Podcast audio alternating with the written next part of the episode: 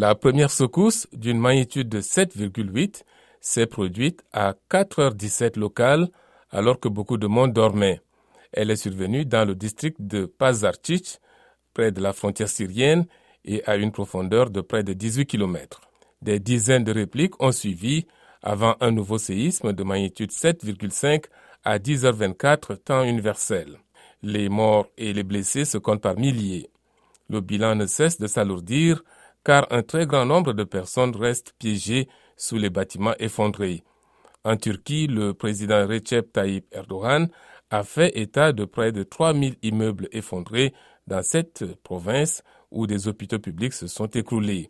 En Syrie, plusieurs sites archéologiques ont été touchés, comme la citadelle d'Alep, un joyau architectural de l'époque médiévale classé en 2018 au patrimoine mondial en péril après des années de guerre civile. La communauté internationale a vite répondu à l'appel à l'aide de la Turquie. Par exemple, malgré des tensions bilatérales, la Grèce et la Suède ont promis leur soutien. Israël a approuvé l'envoi d'aide à la Syrie, les deux pays n'ayant pas de relations officielles.